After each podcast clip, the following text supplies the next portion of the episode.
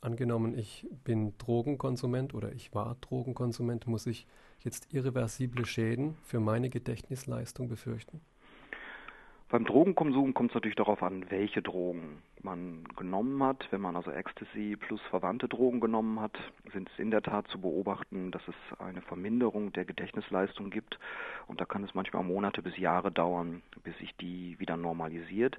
Es gibt auch Drogen, insbesondere Schnüffeldrogen, die zu irreversiblen Schädigungen des Gehirns führen, die nicht mehr reparabel sind, auch zu einem späteren Zeitpunkt, also zumindest nicht vollständig reparabel sind. Dann gibt es eine ganze Reihe von anderen Drogen. Dazu gehört auch das Rauchen, was auch die Gedächtnisleistung minimiert. Aber da ist es so, dass sich da alles wieder normalisiert. Dadurch stirbt selten im Gehirn irgendwas dauerhaft, dauerhaft ab, sondern man schädigt vor allen Dingen sein Blutkreislaufsystem, hat unglaublich viel Schwebstoffe im Blut, die eben auch zur Versorgung des Gehirns nicht gut sind. Also es kommt auf die Drogenwirkung an. Bei den meisten Drogen ist es so, dass sich die schädigende Wirkung auf das Gedächtnis wieder normalisieren kann, aber es gibt eben auch Drogen, die zu dauerhaften Schädigungen des Gehirns führt. Eine und auch die immer noch am häufigsten benutzte ist der Alkohol.